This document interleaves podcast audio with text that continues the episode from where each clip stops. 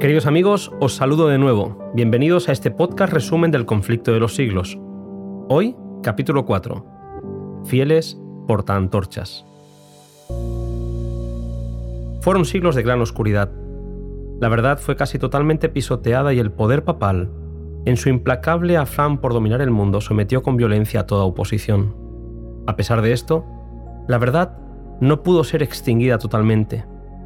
A lo largo de la historia siempre ha habido cristianos sencillos y humildes, que conservaron su fe en Cristo como único mediador entre Dios y los hombres, y que sostuvieron la Biblia como única fuente de verdad.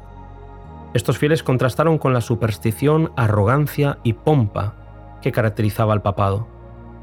Fue precisamente en Italia donde los valdenses lograron mantener su independencia durante siglos.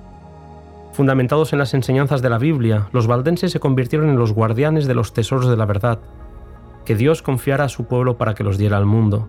Solemne responsabilidad sin duda. Un detalle que me parece precioso y que quiero destacar es el siguiente. Las copias de la Biblia eran raras, por eso se aprendían de memoria sus preciosas palabras.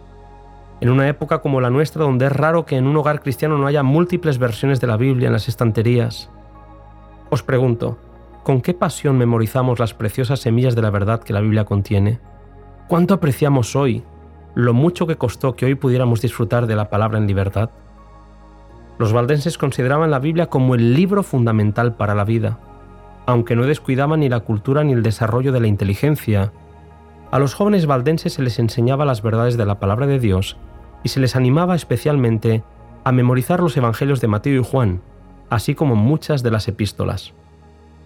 Escondidos en las cuevas de las montañas y a la luz de las velas, los valdenses copiaban total o parcialmente las escrituras para poder esparcir por Europa la luz de la verdad, la revelación de Jesús, su carácter de amor.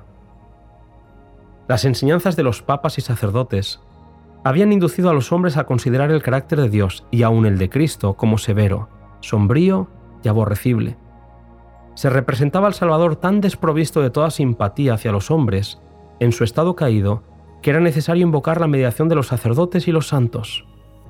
Aquellos cuya mente había sido iluminada por la palabra de Dios ansiaban mostrar a esas almas que Jesús era un Salvador compasivo y amante, quien con los brazos abiertos invita a que vayan a Él todos los cargados de pecados, cuidados y cansancio.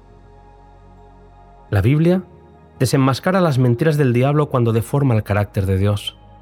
Leer la Biblia es descubrir el amor de Dios a través de Jesús. Satanás no podía permitir que la preciosa verdad bíblica se esparciera por Europa, por lo que el fin de estos valientes reformadores quedó sellado. Leemos que los misioneros valdenses estaban invadiendo el reino de Satanás, por lo que los poderes de las tinieblas fueron incitados a una mayor vigilancia. El odio satánico a través del orgullo papal lanzaron una persecución terrible contra los fieles valdenses.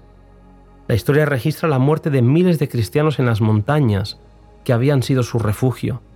Se acallaron sus voces, pero no su influencia esparcidos por muchos países, sembraron la semilla de la reforma que brotó en tiempos de Wycliffe, se desarrolló y echó raíces en días de Lutero, y será diseminada hasta el fin de los tiempos por medio de quienes también estén deseosos de sufrir todas estas cosas por causa de la palabra de Dios y del testimonio de Jesús.